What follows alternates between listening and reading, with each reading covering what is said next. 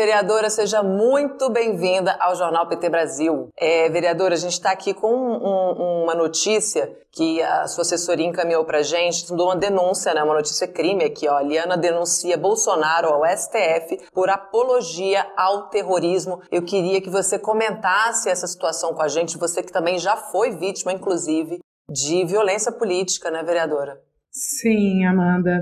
Nós protocolamos ontem é, e ontem foi uma data bastante expressiva porque foi a, o dia da celebração da liberdade de pensamento. E essa notícia crime também foi uma forma de celebrar a liberdade de pensamento. Nós protocolamos no STF essa notícia crime contra o presidente Jair Bolsonaro pelo fato é, ou pelo crime de incitação ao terrorismo.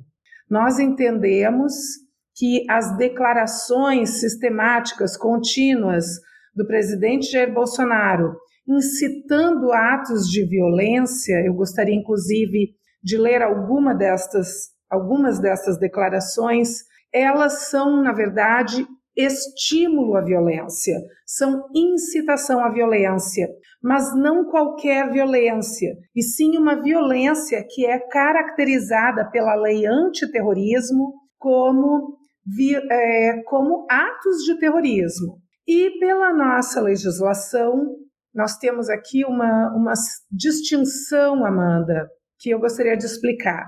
Na legislação penal em geral, os atos preparatórios não são considerados como puníveis. Então, se alguém, por exemplo, se prepara para furtar um objeto mas desiste de praticar o furto. Estes atos preparatórios, eles não são passíveis de punição.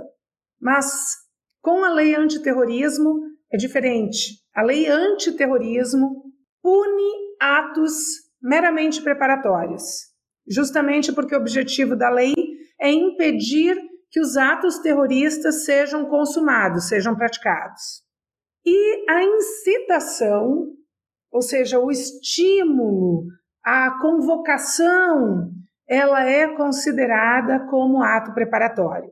E por essa razão, nós entendemos que as declarações do presidente Jair Bolsonaro, que incitam a violência, elas são atos preparatórios para estes atos de violência que têm ocorrido.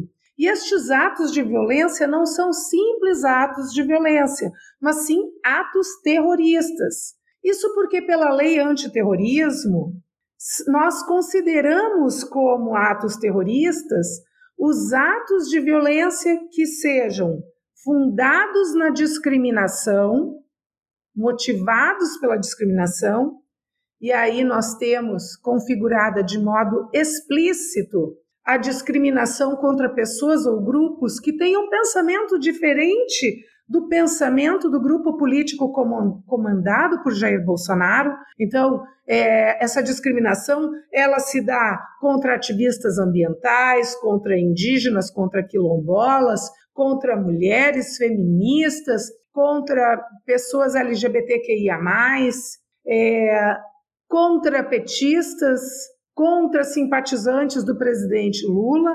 É o caso do assassinato é, do militante petista Marcelo Arruda. Ele foi assassinado por motivação política, por discriminação. O assassino chegou numa festa de aniversário familiar dizendo: aqui é Bolsonaro, eu vou voltar para matar todo mundo. Então é uma violência fundada na discriminação, mas as declarações de Jair Bolsonaro, elas são dolosas. O que isso significa? Significa que ele tem o desejo voluntário de provocar essa reação de violência política. E ele não faz isso, ele não faz as declarações desejando a paz. Não, ele faz as declarações incitando seus seguidores a cometerem atos de violência. E aí eu peço licença para ler algumas das declarações que nós citamos na notícia crime. Declarações do presidente Jair Bolsonaro no exercício da presidência. Não são declarações anteriores, só algumas que eu selecionei. Nossa bandeira jamais será vermelha. Só será vermelha se for preciso sangue. Então, nós temos aqui uma incitação à violência. Outra declaração: só saio preso, morto ou com vitória. Outra declaração muito perigosa. Agora está todo mundo reunido ao lado do Nine, em referência a Lula. Agora está todo mundo reunido ao lado do Lula para organizar a campanha. A vantagem que a gente está vendo nisso tudo, que tudo que não presta está se juntando. Igual Paulo Guedes em 2018, que juntou um montão de candidatos e eu falei: é bom que um tiro só mata todo mundo, ou uma granadinha só mata todo mundo. E aí, Amanda, o que é que nós vimos? Os comícios de Lula sendo atacados por bombas de veneno, de fezes e urina. Houve uma incitação a esse crime. Então, quem jogou aquelas bombas nos comícios de Uberlândia, é, de, da Cinelândia, praticou atos de terrorismo. E esses atos de terrorismo foram incitados pelo presidente Jair Bolsonaro, quando ele disse que é bom que junta todo mundo em torno do Lula, é bom que uma granadinha, um tiro só, mata todo mundo. Ou seja, houve uma incitação. E, finalmente, a frase do dia, a declaração do dia 7 de julho, três dias antes do assassinato de Marcela Arruda. Não preciso dizer o que estou pensando ou o que está em jogo. Você sabe como deve se preparar, não para um novo Capitólio. Ninguém quer invadir nada, mas sabemos o que temos que fazer antes das eleições. Eu vou frisar aqui um trecho. Você sabe como deve se preparar. Olha aqui os atos preparatórios que eu cito na notícia crime. Você sabe como deve se preparar. Essa incitação é ato preparatório para a prática de crime de terrorismo. Então, nós tivemos prática de terrorismo. Nos comícios de Lula, nós tivemos prática de terrorismo contra um militante do PT que festejava em família seu aniversário com temática do PT. Então, são atos de violência fundados na discriminação política, dolosos, porque as declarações do presidente Jair Bolsonaro têm a finalidade de incitar, motivar, estimular esses atos de violência. Então, houve dolo e o outro elemento exigido pela lei antiterrorismo e que também está configurado tem a finalidade de causar terror social, pânico social, colocar em risco a paz social. E é exatamente isso que nós vemos na prática desses atos de terrorismo. O objetivo de deixar as pessoas apavoradas, em pânico, com medo. Então, mais uma vez, nós estamos numa eleição em que a esperança vai vencer o medo, mas o clima social promovido por Bolsonaro e por seus apoiadores é o de pânico, Exato. é o de terror. O medo é, é outro oceano, né, Liana? O medo é outro. A gente falava disso, da esperança vencer o medo, mas era o medo de confiar um governo né, nas mãos do PT. A gente falava desse medo. Hoje as pessoas estão com medo serem agredidas, de serem mortas por se manifestarem aí democraticamente. E isso é muito, muito sério mesmo. A gente tem várias mensagens aqui de apoio a você, as suas atitudes aqui, a, a Negreiros de Salviliana, te assisti há pouco na TVT. Olha aí, ó, tá contigo desde cedo. Apostos para ter suas informações. Seu mandato se caracteriza se caracteriza pela grande militância e contundência. Parabéns. Alberto Quirone também diz aqui, grande Liana. Janete Medeiros diz o seguinte, que em 2023 o amor vai vencer o ódio. Lula presidente, ela que está falando lá de Joinville, Santa Catarina. Maria de Lourdes Medeiros diz, Liana vai para cima do miliciano. E o Ronald Juenir, eu acho que é isso, o Ronald Juenir Mendes diz aqui, estou fazendo campanha para Liana no Sertão, salve minha deputada federal. E aí eu queria também trazer essa mensagem aí, Liana, lógico que está todo mundo apreensivo, né? Não é para é pouco, porque realmente violência assusta. Mas tem essa mensagem também de esperança aí do presidente Lula, da gente trabalhar com as nossas armas, né? Que são a paz, que são a educação, que é o diálogo também. Tudo isso que a gente tem que usar a favor de uma campanha de paz, uma campanha democrática. E falando em Lula, tem aí essa, essa agenda tão esperada, né? Lula voltando para casa, dias 19 e 20 de julho. É, a gente vai ter aí essa passagem do movimento Vamos Juntos pelo Brasil por Pernambuco. Eu queria que você falasse como é que está o clima por aí, já que Lula lidera as pesquisas né, na intenção de, intenções de voto no Estado. Olha meu sorriso. já Discreta. meu sorriso responde. Como é que está o clima para receber Lula em Pernambuco? Gente, olha, em Pernambuco, Lula caminha sobre águas. Né? Ele é amado, ele é idolatrado, ele renova a nossa esperança. E eu acho que a gente precisa falar sobre isso também, porque é, Bolsonaro, né, ele é um terrorista. Eu queria complementar, Amanda, porque eu acho muito importante, tem uma questão moral envolvida nessa notícia crime. A notícia crime, ela tem um objetivo jurídico, mas ela tem também um objetivo moral. Nós precisamos começar a chamar Bolsonaro e seus apoiadores pelo nome correto. E esse nome é terrorista.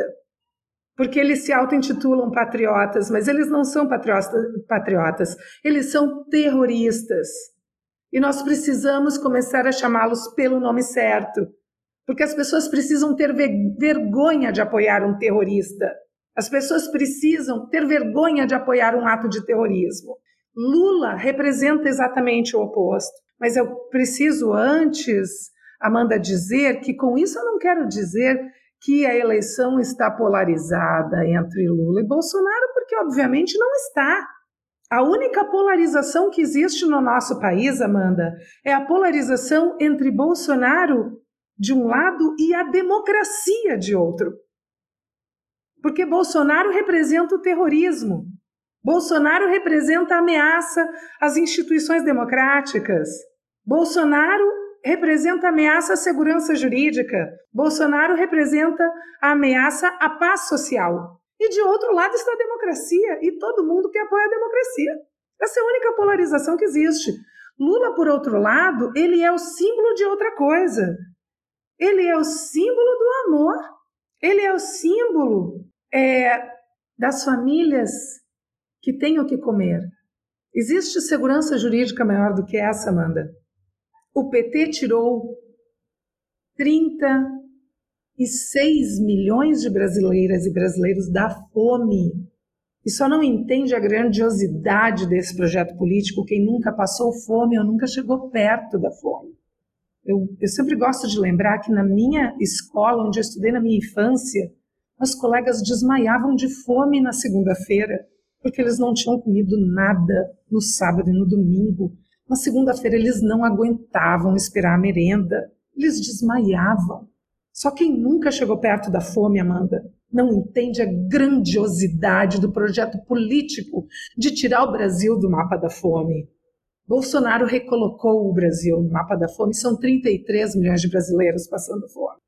Então, não existe segurança jurídica maior do que ter um povo que faz as três refeições por dia. Uhum. Porque um povo que faz três refeições por dia é um povo que sabe lutar pelos seus direitos. Quem tem fome não consegue sequer lutar pelos seus direitos. Luta para ter um prato de comida. E aqui em Pernambuco, aqui no Recife, todos os dias a gente vê pessoas buscando comida na lata de lixo, amada. Essa é a maior insegurança jurídica que existe. Então, Lula vir para Pernambuco é a esperança de que esta violência vai acabar. E nós estamos é óbvio, muito empolgadas, empolgados com a vinda de Lula, como sempre é. Lula é um fenômeno no Brasil todo, mas aqui em Pernambuco ele é mais. tá em casa, né? Tá em casa, né, Eliana?